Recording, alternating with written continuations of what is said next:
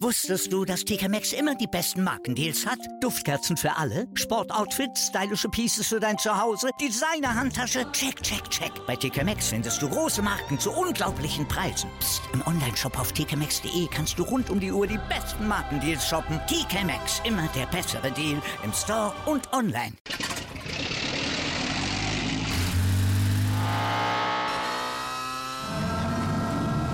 Von 0 auf 100. Aral feiert 100 Jahre mit über 100.000 Gewinnen. Zum Beispiel ein Jahr frei tanken. Jetzt ein Dankeschön, rubbellos zu jedem Einkauf. Alle Infos auf aral.de. Aral, alles super. Hallo, hier ist Football Quark. Diese Woche mit dem Interview mit NFL-Moderator Volker Schenk. Viel Spaß!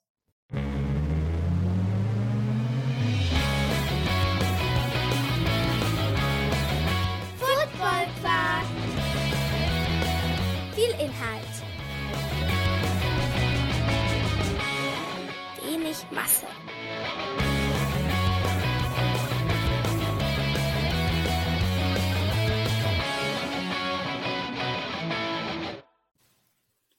Hallo Volker. Einen schönen guten Tag, Torben. Grüß dich, mein Lieber. Ich habe ein paar Jobtitel von dir gerade unterschlagen. Du bist ja nicht nur TV- und NFL-Moderator, sondern Speaker und Coach. Ist das so alles richtig?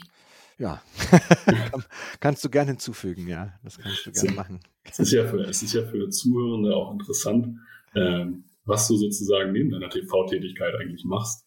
Ähm, einfach um so das Bild Volker Schenk so weiter zu malen. Meine, meine Haupttätigkeit sozusagen. Das ja. Äh, TV ist immer so ein nettes Beiwerk, sage ich, ja.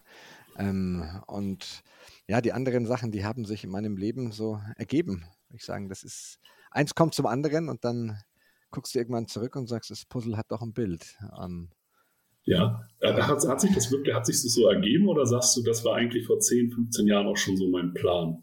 Mm, das, also ich, hatte einen, ich hatte einen Plan und ein Plan war damals, äh, ich hatte wahrscheinlich schon viele Pläne, wenn man so will, aber so die, an denen ich ganz konkret gearbeitet hatte, war damals Football-Profi zu werden. Ja, das äh, das war irgendwie sehr klar, schon ein paar Wochen nachdem ich angefangen hatte zu spielen, wollte ich mir, frag mich nicht warum, da bin mhm. ich einfach diesen Weg gegangen und äh, habe dann alles dafür getan und auch alles dafür investiert und auch, wenn man so möchte, ich bin heute kein Freund mehr von dem, du musst so hart für was arbeiten. Also ich würde eine andere Terminologie verwenden heutzutage, aber ähm, ich habe wahnsinnig hart dafür gearbeitet und bin dann irgendwann in die NFL Europe gekommen und dann war mein Traum sozusagen erstmal besiegelt.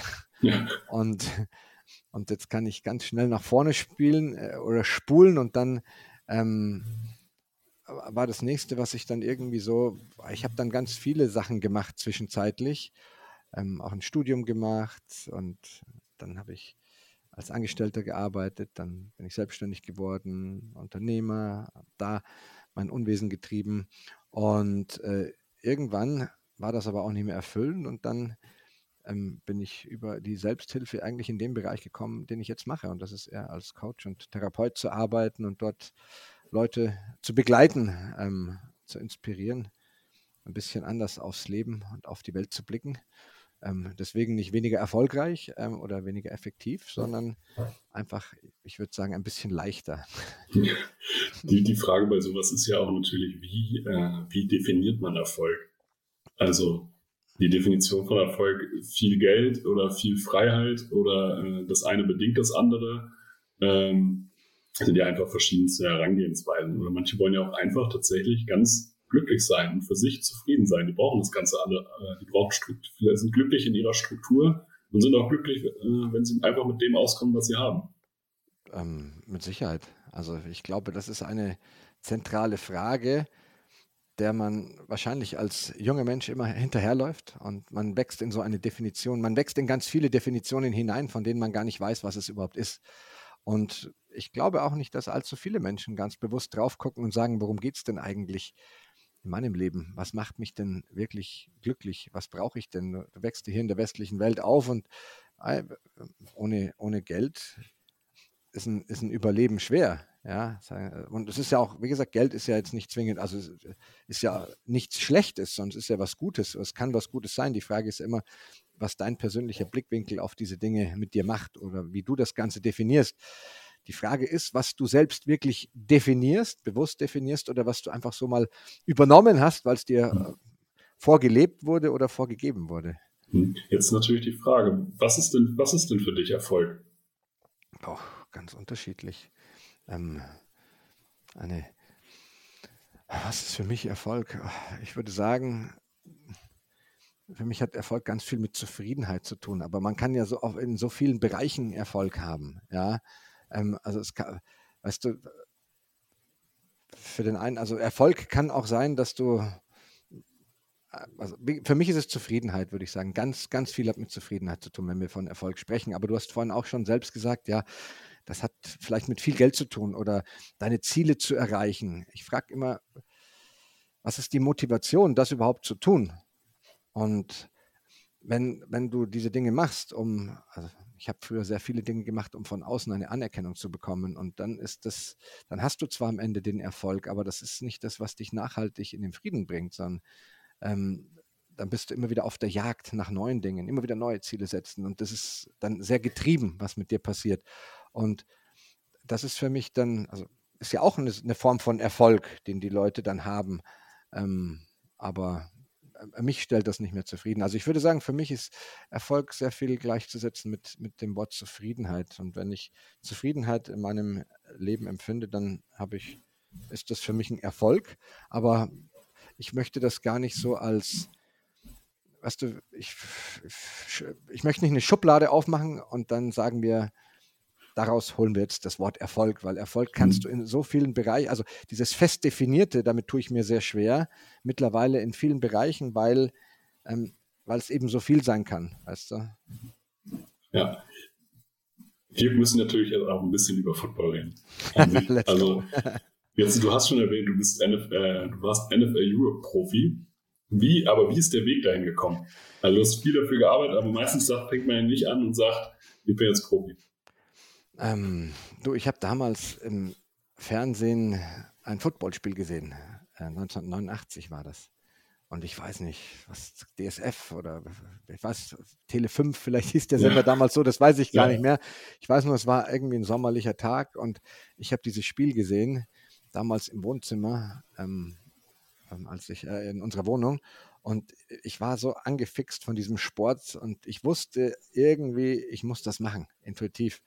Und ich hatte damals Fußball gespielt ähm, mit, ein, mit ein paar Freunden zusammen und dann habe ich da irgendwie zwei oder drei motiviert, dass wir doch jetzt das Footballspielen anfangen könnten und sollten.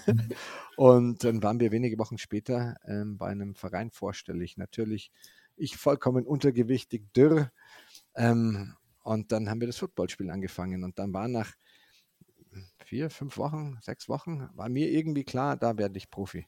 Da, da das war klar. Das ist so, es gibt so Dinge im Leben, da weißt du einfach, da, da gibt es keinen Zweifel dran. Da sagst du, das ist so, den Weg gehe ich jetzt. Und dann ähm, habe ich das leider auch kommuniziert, dass ich das werden will, was natürlich erstmal ähm, belacht wurde von sehr vielen. Und dann habe ich mich auf diesen Weg gemacht und dann war ich jetzt auch nicht unerfolgreich, war relativ schnell in irgendwelche, also in der bayerischen Auswahl, ähm, dann in der deutschen Jugendauswahl, Jugendnationalmannschaft und dann habe ich mit 17 schon, äh, also hat, ich hatte Talent und das wurde auch gefördert und gesehen von manchen. Und dann hatte ich damals mit 17, da gab es schon mal ein ähnliches Konstrukt wie diese ähm, European League of Football hier. Damals hieß es FLE, Football League of Europe. Ähm, da habe ich bei Munich Thunder gespielt mit 17, obwohl es schon Herrenbereich war. Und da hatte ich dann John Rosenberg als Coach und Mike Church. Und das waren schon zwei, also mitunter grandiose Coaches, mit denen ich arbeiten durfte. Und dann bin ich über John Rosenberg an die High School nach LA gekommen. Und so ging dann der Weg weiter, dann wieder zurück nach Deutschland, dann wieder kurz in die USA rüber, wieder zurück, äh, kurz aufs College, wieder zurück. Und ähm, irgendwann bin ich für die NFL Europe eingeladen worden, hieß damals noch World League, ähm, für so ein Tryout. Und ähm, dann ist das sehr gut für mich gelaufen. Und dann hatte, ich weiß noch, ganz lässig, da war Astro Creighton, auch einer der, hat damals in Braunschweig gespielt, ja. ja. Ähm, also großartiger, damals bei USC, erfolgreicher College Receiver und ähm, der war auch bei diesem Tryout dabei. Und immer als der rauskam, hatte mich Walter Rolfing, der ist leider mhm. schon verstorben. Es war einer meiner Förderer, Walter Rolfing, ja. übrigens großartiger deutscher Coach. Der hat ähm, mich dann immer gegen Astros Creighton aufgestellt im, im One-on-One. Und das lief auch ganz gut für mich und ich hatte einfach einen super Tag. und, und so bin ich, so bin ich dann ein paar Wochen später angerufen worden, dass, dass die mich unter Vertrag nehmen in der NFL Europe und dann, ähm, genau, dann war der Traum auf einmal wahr geworden.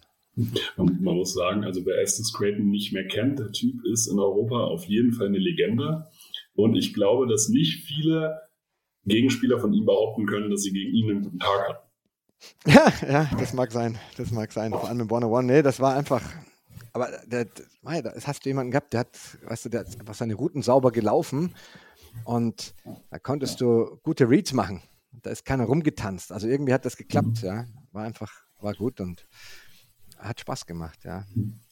Was hat dich an dem Sport, kannst du das irgendwie äh, definieren, was dich an diesem Sport American Football so fasziniert hat? Also es hat dich ja gecatcht. Also es, gerade wenn man dann noch das äh, höhere Ziel sagt, okay, das will ich auf jeden Fall eigentlich auf professionellster Ebene machen. Was genau hat mich gecatcht? Die Athletik an sich. Also mir hat es Spaß gemacht. Also ich habe ja Cornerback gespielt und mir hat es Spaß gemacht, äh, rückwärts zu laufen, die Breaks daraus zu machen, zum Ball zu gehen. Also dann auch diese, diese Competition. Es war sehr physisch und ich ähm, bin in einem Elternhaus aufgewachsen, da war Gewalt Alltag. Und äh, irgendwie glaube ich, dass ich diese, ich konnte mich durch Gewalt abgrenzen. Ne? Und im Football ging es darum, auch irgendwie deine Kraft zum Einsatz zu bringen. Es hat so was Heroisches an sich. Und der, der Stärkste, weißt du, das Männerbild ist ja auch, das muss der Stärkste sein. Und irgendwie glaube ich, das sind alles so kleine Attribute gewesen, die mich angetrieben haben, den Sport zu machen. Aber ich fand es auch toll, weil es war irgendwo ein Teamsport, egal wo du herkommst. Wir hatten damals wirklich alles bei uns im Team. Ähm, auch wenn es verrückt war. Ich weiß noch damals, wir hatten einen, der war, war rechtsradikal ähm, und hat das auch nicht, also im, im, beim Team, es, es, kam, es gab nie was. Bei uns waren alle dabei, waren farbige Spieler mhm. dabei und ähm, der war in dem Moment, warst du halt ein Team. Ne? Und das war schon, es war irre dass das so funktioniert hat. Ich meine, da, das war, du, damals war ich, da war ich 14, mhm. ähm, als der noch in der Jugend war mit mir, da war, da war, damals war die Jugend, da gab es keinen Altersunterschied. Von 13 ja. bis, bis, 8, bis 19 waren alle dabei und mit 13 bist du ein Kind und mit 19 bist du ein junger Mann, ja. weißt du? Das heißt, die, diese, auch diese physischen Unterschiede, ähm, heute hast du, ja, hast du ja verschiedene Gruppierungen ja, ähm, Altersklassen, U19, U17, U15, glaube ich. Also ich weiß es gar nicht, was es da alles gibt, aber das hatten wir damals gar nicht. Ähm, aber ja, das fand ich schon faszinierend, auch dieses Teamgefüge, ja, wie du dich dann zusammenbringst, groß, klein, leicht, schwer, alles hat da irgendwie seine Rolle gefunden. Ja, ich musste mal einem Fußballer erklären, äh, dass es im American Football durchaus möglich ist, ähm, privat mit seinen Mitspielern nichts zu tun zu haben und trotzdem sich auf dem Feld blind zu verstehen und sich blind zu vertrauen. ja. ähm, der, der, der, hat mich bis heute, der hat es glaube ich bis heute nicht ganz nachvollziehen können, äh, dass ich ihm sagen konnte, ich habe schon mit Leuten auf dem Feld gestanden, mit denen habe ich privat keine zwei Worte gewechselt. Ja, wir hatten uns ja vor, bevor du mhm. auf Record gedrückt hast, die haben wir uns ja auch schon ja. unterhalten und es ist irgendwas Besonderes um diesen Sport herum und ich kann es nicht greifen, man kann es nicht definieren, aber genau das ist es, ja, was du jetzt sagst. Das ist vollkommen egal. Wir hatten auch eine Gruppe von fünf, sechs, sieben Leuten, die waren enger zusammen und alle anderen. Also du hast ja auch nicht mit jeder Positionsgruppe zu tun, weißt ja, du? Aber genau. trotzdem hast du deine Leute da drinnen und das ist scheißegal in dem Moment, wenn es um, um, um, ums Spiel geht oder im Training, dann bist du eine Einheit. Und da kommen die aus allen Ecken zusammen und, und sind eins. Und das hat mich auch fasziniert. Das hat mich, ehrlich gesagt, zum Schluss aber auch wieder von diesem Sport entfremdet. Und das war, ähm, als ich dann irgendwie, keine Ahnung, 2000 oder 2001, wenn du dann 20 Leute im Training hast, dann kriegst du noch nicht mal also ein ordentliches Training zusammen. Das hat mich gelangweilt. Ja. Wie kann man nicht ins Training gehen wollen? Das war für mich, also eine Trainingseinheit macht nur Sinn, wenn alle da sind, alle Einheiten ja. da sind. Ähm, wenn du volle Positionsgruppen hast und das war nicht möglich und das fand ich schon, das hat mich dann eigentlich wieder eher entfernt. Ja, das fand ich in Deutschland dann schwierig. Ja, also ich, ich kenne das auch noch, dass man dann teilweise so mit Half-Line trainieren musste, weil man nur drei O-Liner da hatte. Oder, oder die Backup-D-Liner dann irgendwie in die O-Line müssen, damit man eine O-Line voll kriegt. Das macht halt auch nur so halb Spaß, gegen die zu spielen, weil die eigentlich nicht wissen, was sie zu tun haben. Ähm, ja, also ich, ich, ich kann genau äh, verstehen, was du meinst. Aber man hat ja jetzt in den letzten Jahren das Gefühl, dass es irgendwie vorangeht. Football hat einen Hype, American Football hat einen Hype, also nicht nur die NFL hat einen Hype, es hat sich in den letzten Jahren auch eine European League of Football gebildet. Ähm, zusätzlich zu den bestehenden Verbandsstrukturen. Glaubst du, dass, sowas, dass solche Modelle Zukunft haben, dass halt American Football hier, es gibt ja auch Statistiken mittlerweile schon, dass American Football der zweitbeliebteste Sport hinter Fußball ist in Deutschland. Glaubst du, das weitet sich noch weiter aus oder kann sich diese Position sogar manifestieren oder noch, noch besser werden? Die Frage ist, was heißt zweitbeliebtester Sport? Wie genau ist das definiert? Weißt du, wenn wir äh, vom Fernsehen her, wohl ja, also dann mhm. ist es Sportart Nummer zwei hinter Fußball geworden, aber ja. auch da ist der Unterschied zwischen Nummer eins und zwei ähm, sehr groß. Also einfach, also da hast du Millionenlöcher dazwischen, ne? Ähm, zweistellig sogar.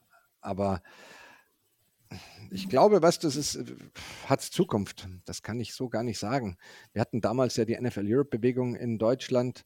Da waren die Stadien voll. Ich habe vor 50.000 Leuten gespielt. Das ist, also das ist eine irre Kulisse. Das kann man sich nicht vorstellen, ja. Ähm, das war jetzt, also als Tampa Bay hier war, waren die Stadien ausverkauft. Äh, da ja. war in, in, München war, da war das Stadion ausverkauft und bei jedem NFL-Spiel wird das wohl der Fall sein. Ähm, man sieht, wenn wir in der, was in der ELF geschaffen wurde, man hat, was hatten wir jetzt in, bei Rheinfire? Ich glaube, 12.500 ja. Leute waren es, Zuschauerrekord. Irre Stimmung. Also auch ja. da äh, toll, auch in Frankfurt immer wieder ähm, tolles Publikum.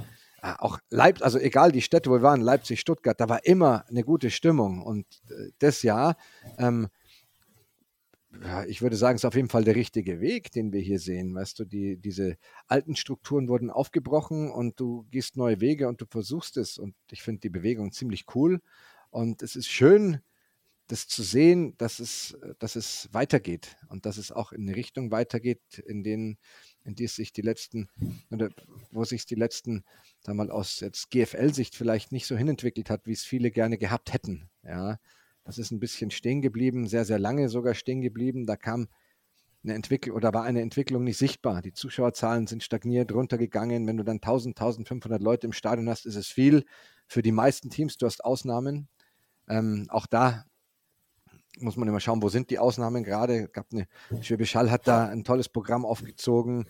Braunschweig hat das gemacht mit den New Yorker Lions. Ähm, ich weiß, Kiel gab es. Ich will da auch jetzt kein Team. Ja. Äh, Leipzig hat da. Dre nee, genau, Dresden, Dresden, Dresden, Dresden, hat ein super Programm. Genau. Also ja. es gibt tolle Programme, aber immer nur punktuell. Und was es nicht gibt, ist, dass du dieses Konzept übergreifend auf alle Teams anwendest und dann überall diese Erfolge hast. Ähm, mit der ELF hast du jetzt zumindest, du hast ein, sagen wir so, ein, ähm, eine Plattform, in der Dinge geschaffen, geschaffen wurden, geschaffen werden, dass zumindest im Herrenbereich so auf, auf hohem, höchstmöglichem Level in Europa gespielt werden kann. Ja, dass eine Jugendarbeit sehr wichtig ist, darüber brauchen wir gar nicht reden. Ich kenne auch die Diskussionen, die da immer entstehen und ähm, ich finde nur wichtig, oder es wäre schön, wenn man da alle an, an einem Strang zieht und versucht, den Sport zu fördern. Genau.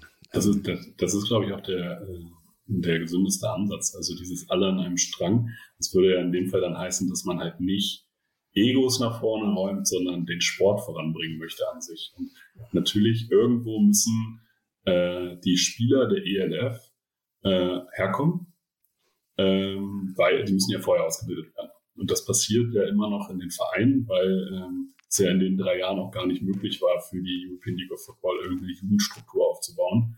Aber der ich habe da auch mal mit einem, mit einem Bekannten drüber gesprochen, äh, der im Amateurbereich, also im unteren, alles was unter GFL ist sozusagen, aktiv ist. Und der sagt halt, und den Satz fand ich eigentlich ganz einprägsam, äh, der Satz, äh, die, die European League of Football nimmt der GFL oder dem, äh, dem Verband die Spieler weg, ist eine reine GFL-Einsicht.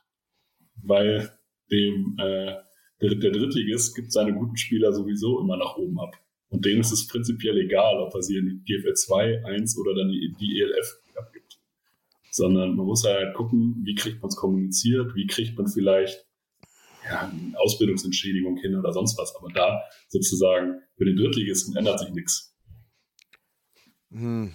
Ja, da muss man wahrscheinlich ein bisschen ins Detail gehen. Ich habe da auch ja. schon viele Stimmen gehört zu sagen, also wir reden von einer Ausbildungsentschädigung. Ich weiß nicht, Entschädigung ist eh schon so ein Wort, was ich nicht mag. Ja. Das ist so ein Negativwort, weißt du. Wen muss man entschädigen? Jeder Verein sollte doch stolz sein, wenn er zehn Spieler in, in die höchste Liga reinbringt. Der soll, das sollte Absolut. doch das Ziel eines jeden Programmes sein. Nicht, also schau mal her, alle, die bei Bayern in der Jugend spielen, beim mhm. FC Bayern München in der Jugend oder äh, keine Ahnung, du kannst da jeden Bundesliga-Verein gehen, jeder hat da ja eine Jugend, ne? Und, äh, oder nicht eine, sondern keine Ahnung, 20 ja. Jugendabteilungen oder 30 mit, äh, äh, keine Ahnung, äh, mit erster, zweiter, dritter, vierter, fünfter F-Jugend oder so, ne? Ja. wie auch immer du das nennen willst. Und wie viele Spieler davon spielen denn in einem Bundesliga-Verein? Ich bin mir sicher, wenn, wenn Bayern sagen könnte, also in, aus unserem Jugendprogramm haben wir jetzt, keine Ahnung, ähm, 30 Leute in, in, in, in, in Profiklubs geschickt, dann will doch jeder ja. noch mehr dahin. Also es macht dich doch interessant. Hab doch Freude an deiner Arbeit, dass du Jugendspieler ausbildest. Hab doch Freude dabei, dass du so tolle Spieler rausbringst. Das ist doch nur eine Werbung für dich, für dein Coaching, für deinen Verein und natürlich dann, also das mit der Ausbildungsentschädigung.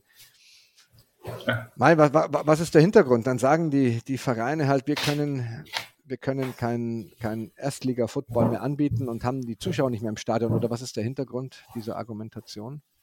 Ja, also prinzipiell geht es ja einfach nur sozusagen, äh, dass man, die Argumentation ist ja immer, ja, man nimmt sich etwas und man hat sozusagen keinen Gegenwert gehabt. also man nimmt sich halt, ja gar nichts, weil ja. der Spieler ist ja immer noch äh, äh, selbst derjenige, der entscheiden darf, was er macht. Ja, also ich, ich hatte das damals gemacht. Ich bin damals ähm, von München weg, also von, von den Cowboys zu Munich Sander. Und natürlich war ich dann auch ein Hassobjekt aller als Verräter dargestellt, weil du gehst zu dem anderen Verein. Aber ich wollte ja nur das Beste für mich. Ich, ich, ich, also ich bin ja auch allen unendlich dankbar und ohne die Trainer, die ich dort gehabt hätte, hätte ich das nie geschafft. Aber was soll man jetzt machen?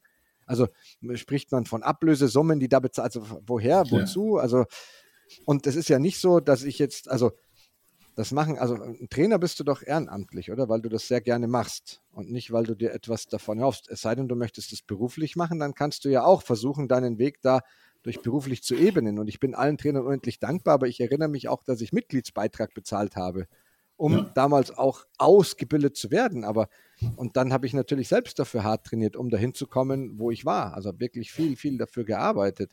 Und das sind doch auch Aspekte, die, die da reingehören. Und ich glaube schon, dass es wichtig ist, dass man den Vereinen eine Grundlage bietet. Aber ich weiß nicht, ob das der richtige Anspruch ist, ähm, zu sagen, weil wir einen Spieler ausbilden, erwarten wir, dass er auch bei uns, bei den Herren spielt. Das ist doch, also das finde ich einfach, wäre jetzt nicht meine Einstellung. Ja, aber das, aber das allein, äh, ich finde es total toll, mit was für eine Emotionalität da äh, an die ganze Sache rangehst.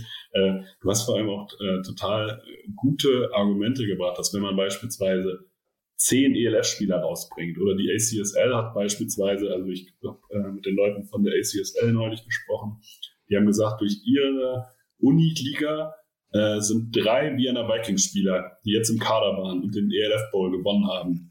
Ähm, entstanden. Die sind dazu, äh, dazu zum Football gekommen. Und die haben halt da einfach ganz klar kommuniziert, ey, wir spielen hier auf so einem professionellen Level, dass das hier ein Sprungbrett in eine professionelle Liga sein kann.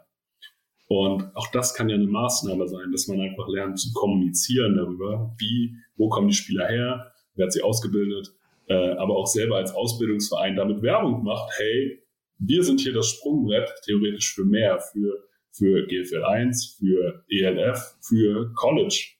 Also wie viele Leute gehen, äh, wie viele äh, deutsche Spieler gehen mittlerweile ins College, äh, weil sie hier irgendwo einen Bezug zum Football gekriegt haben. Und das kann ja auch eine Entwicklung sein, die vielleicht noch viel mehr gefördert werden sollte. Halte ich für super wichtig. Genau mhm. das ist der Ansatz. Ich sage, bring doch erstmal was mit. Mhm. Schaff die Grundlage, dass die Leute Bock haben, bei dir zu sein. Du, wenn die Leute gerne zu dir kommen, dann, was willst du denn mehr? Dann kommen die doch ohnehin.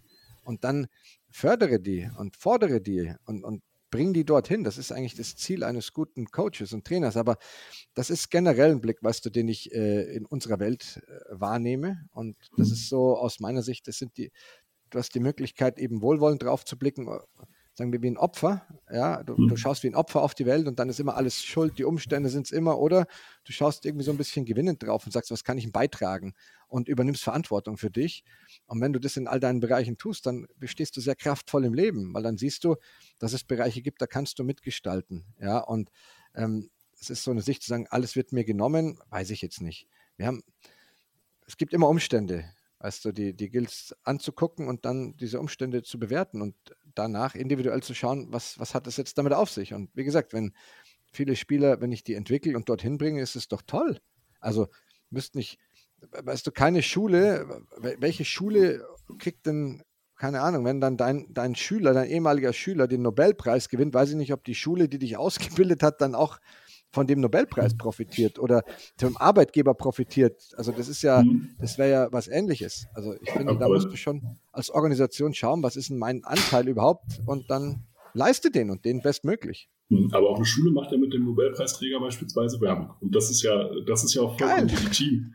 Und das, genau. Also von, von daher kann, kann das ja ein Ansatz sein. Und das ist ja das, warum wir auch drüber sprechen. Sowas kann, sowas können ja Ansätze sein. Ähm, dass man ein Miteinander findet. Und, ähm, Aber da musst du schauen und nicht meckern. Mhm. Weißt du, ja, schauen, genau. schauen, schauen nach vorne und weil es wird immer Leute geben, weißt du, das ist in der heutigen Welt, es gibt immer Leute, die stellen sich besser dar, als sie sind, aber das ist halt nun mal so. Und wenn dann die Organisation sich so gut darstellt und am Ende das nicht leisten kann, ja, dann ist es halt auch so. Aber auch da ich bin kein Freund vom Vergleichen, weil mhm. Vergleiche, da kannst du im Grunde genommen immer nur verlieren, ja, auch wenn du glaubst, du gewinnst, aber im Vergleich verlierst du nur, fokussier dich auf dich und auf deine Sachen und dann schau eben, was kannst du für dich individuell mhm. dazu beitragen und was kannst du mitgestalten. Mhm. Und das kannst du machen. Ja. Was glaube ich aber äh, auch aus deinen Sätzen gerade nochmal wirklich auch, äh, hervorgeht, ist, dem Spieler, der, der, dem es eigentlich, solange der seine Leistung bringt und seine Verlässlichkeit halt bringt, dem kann man keine, der hat keine Schuld irgendwem gegenüber. Aus so. meiner Sicht sowieso nicht. Also, also, du, kannst, du kannst doch frei wählen. Du, du, gehst irgendwo zu einem Verein, weil du entscheidest, ich gehe dahin oder weil deine Eltern da waren oder was auch immer. Ähm, aber wenn du dann eine Emotion, du kannst auch eine emotionale Bindung zu einem Verein aufbauen. Auch das kannst du tun, aber deswegen ist doch der andere, da gibt es Rivalitäten, ja, aber deswegen ist doch der andere nicht schlechter. Der hat ja genau die gleiche Geschichte halt von der anderen Seite. Der andere, dein, dein mhm. super Rivale, der hat ja auch Spieler, die sind, aus, die sind halt total emotional mit dem anderen Verein verbunden. So what? Aber da kann man sich von, von lösen ne? und ein bisschen nach vorne gucken, über den Tellerrand hinausschauen. Wir, wir wollen auch ein bisschen, äh, bisschen nach vorne gucken. Wir haben hier nämlich, wir haben eigentlich immer nur so drei, drei Rubriken in diesem Interviews. Und die zweite ist ähm, eine Rubrik, die nennt sich Tell Me Your Why.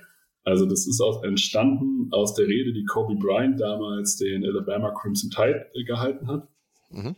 ähm, dass jeder für sich ähm, ein Warum finden muss, warum er das tut, was er tut und äh, warum er äh, Dinge so kommuniziert, wie er sie kommuniziert und hinter den Werten steht, ähm, die er kommuniziert.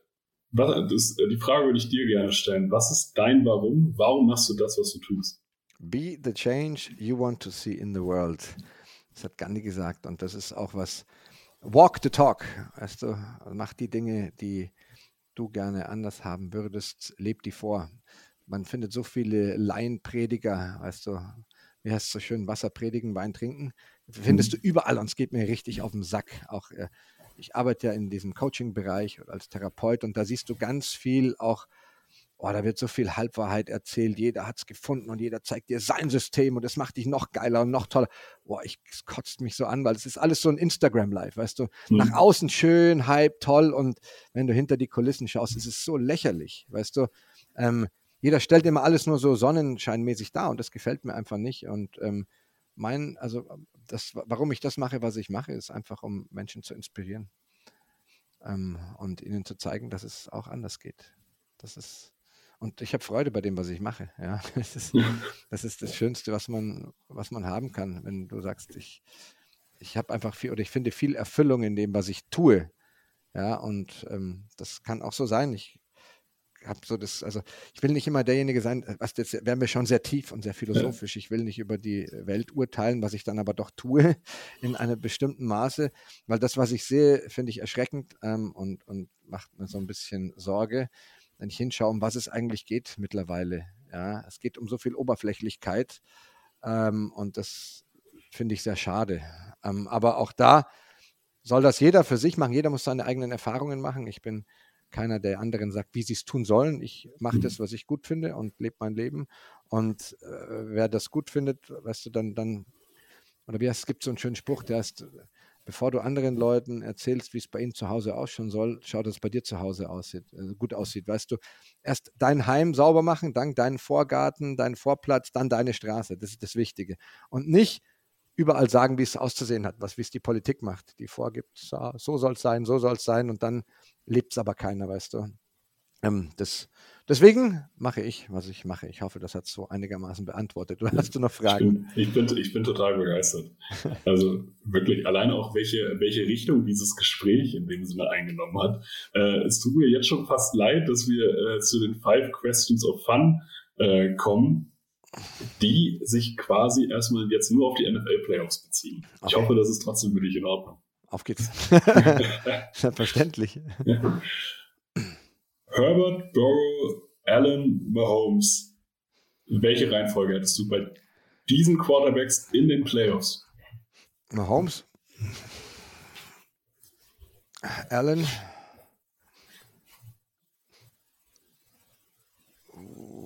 Burrow, Herbert. Weil? Ja, Mahomes ist einfach unglaublich. Also der, der, der hat diese Position neu erfunden. Das finde ich so geil.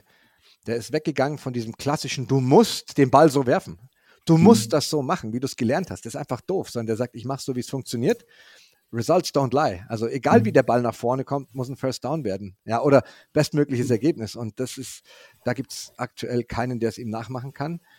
Ähm, ähm, großartig. Dann haben, wen habe ich ja Nummer zwei? Ähm, Allen. Mhm absolute Maschine, Leader, ähm, toller Quarterback, sehr präsent, gefällt mir, wie er sein Team führt.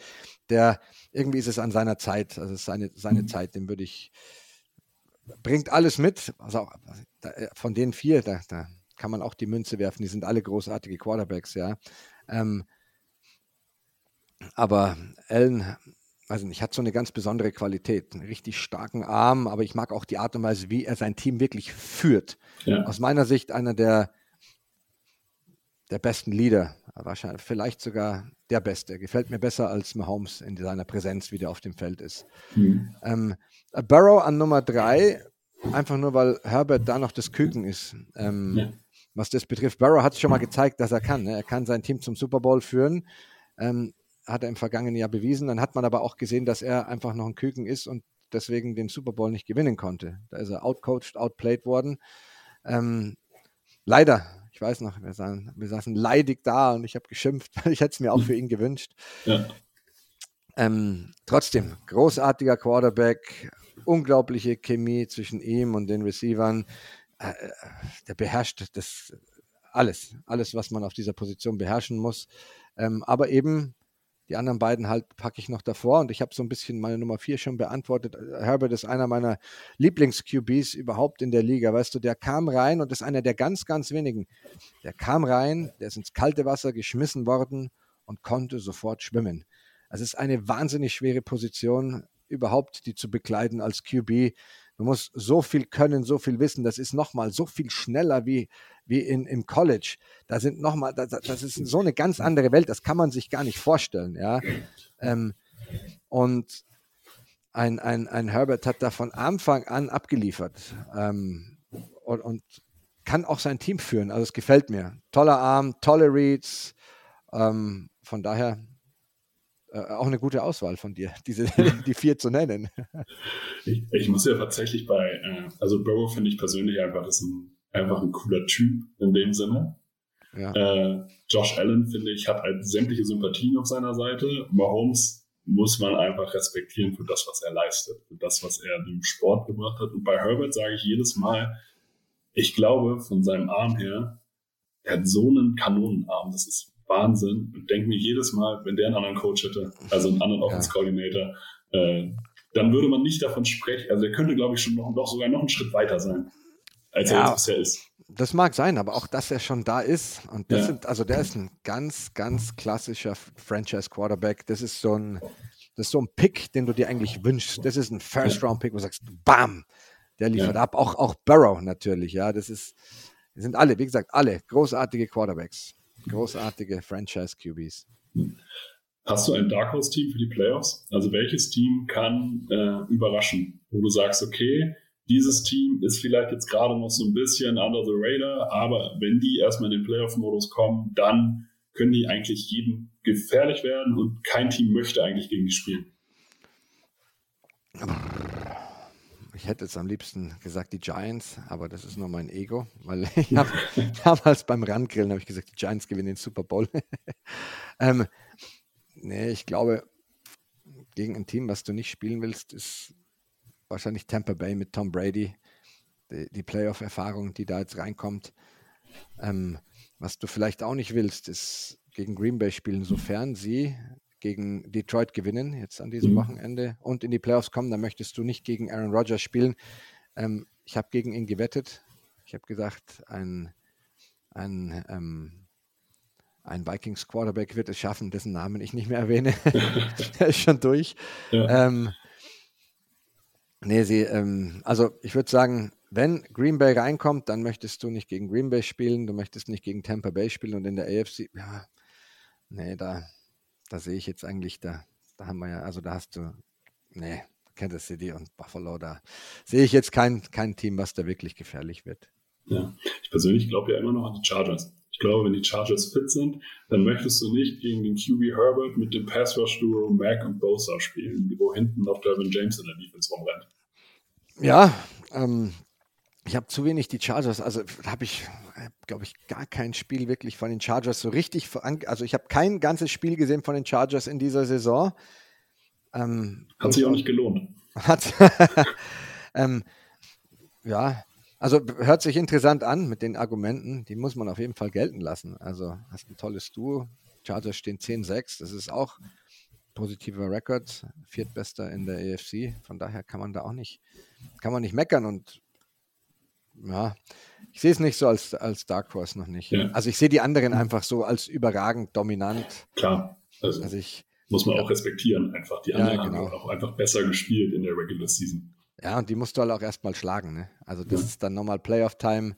Dann hast du da, da bin ich dabei, da ist die Frage, wie ist ein Justin Herbert dann eben in den Playoffs? Wie gibt er sich mhm. da? Und dann in den ganz großen Spielen. Kirk Cousins hat jetzt mehrfach bewiesen, dass er es einfach da nicht wuppen kann. Ja. Ja, ich, also ich, ich hoffe einfach, Herbert ist zwei Stufen über Cousins in dem Fall. Ich hoffe, der wird sogar in Drucksituationen vielleicht noch besser, als er ja, jetzt schon ist. Wird spannend. Ja. Wer ist der lustigste am RAN NFL-Set? Der lustigste? Björn ja. Werner. Ja? Ja, der hat nur Schwachsinn im Kopf. Also Björn Werner kannst du immer, kannst du immer Spaß haben. Immer, egal, egal wann, wo, wie, hat immer ein Lachen drauf. Immer, der bringt ganz viel, ganz viel Humor mit, nimmt sich selbst nicht so ernst. Also das ist auf, auf jeden Fall einer, mit dem kannst du immer lachen. Ja. Hast du ein sportliches und ein menschliches Vorbild? Ähm, ähm, also sportlich hatte ich, also jetzt aktuell eigentlich nicht mehr. Sportlich war es damals Ronnie Lott. Ähm, das war mein Vorbild, hart gespielt und, und das war eigentlich so, der, der, hat sich über diese Härte ausgezeichnet, aber auch über diesen Einsatzwillen, das fand ich grandios. Menschlich ähm, ist es schon, also das, was Gandhi gemacht hat, fasziniert mich. Das gefällt mir. Äh, in Kombination fand ich Kobe Bryant einen wirklich ausnahmslos guten Athleten, der auch menschlich so weit war, wie, wie kaum einer, den ich kenne. Aber kannte ich natürlich nicht persönlich, Kobe Bryant. Mhm. Da hörst immer nur viel. Und das, was ich so mitbekommen habe, fand ich schon großartig. Drei Dinge, die du am American Football direkt ändern würdest. Drei Dinge. Eieiei, das ist eine interessante Frage. Was würde ich direkt ändern? Hm.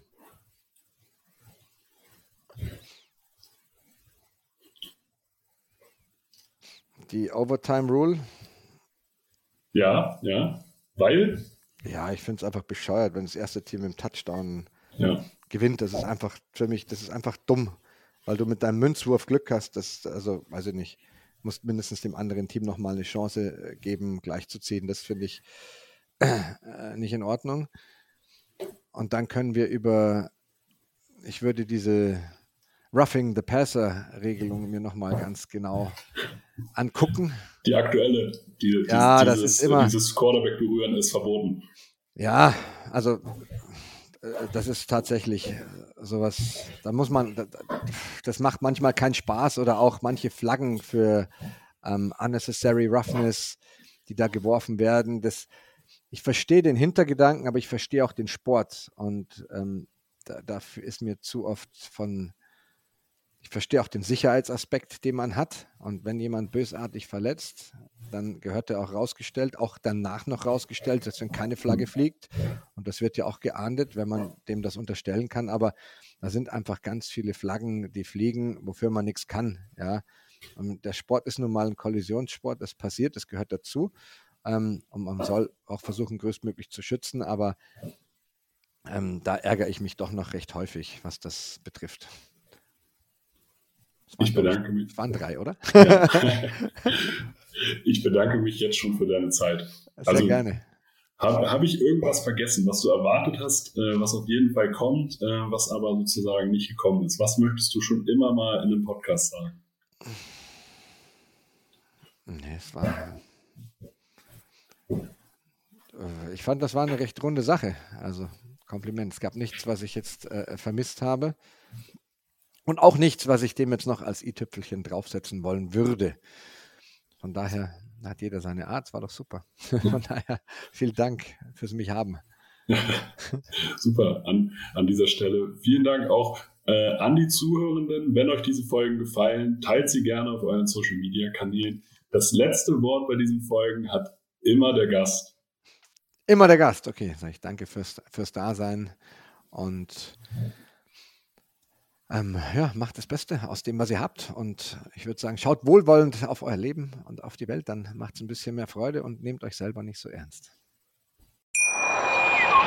Wusstest du, dass TK Maxx immer die besten Markendeals hat? Duftkerzen für alle, Sportoutfits, stylische Pieces für dein Zuhause, Designer-Handtasche, check, check, check. Bei TK Maxx findest du große Marken zu unglaublichen Preisen. Psst. im Onlineshop auf tkmaxx.de kannst du rund um die Uhr die besten Markendeals shoppen. TK Maxx, immer der bessere Deal im Store und online. Wieder live von ihrem Toyota-Partner mit diesem Leasing-Auftakt. Der neue Toyota Jahreshybrid. Ab 179 Euro im Monat ohne Anzahlung. Seine Sicherheitsassistenten laufen mit und ja, ab ins Netz mit voller Konnektivität. Auch am Start die Toyota Team Deutschland Sondermodelle. Ohne Anzahlung geht's in die nächste Runde. Jetzt los sprinten zu Ihrem Toyota-Partner.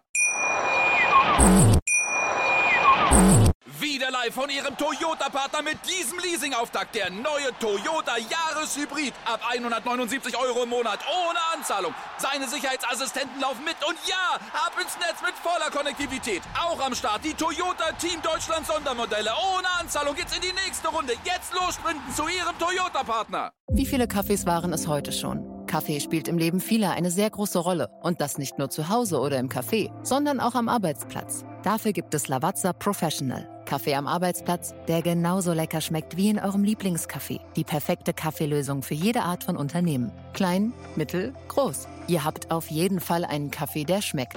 Die richtige Motivation für eure Arbeitstage. Alle Infos zu Lavazza Professional findet ihr auf lavazzapro.de mit allen Kaffeelösungen für euer Büro.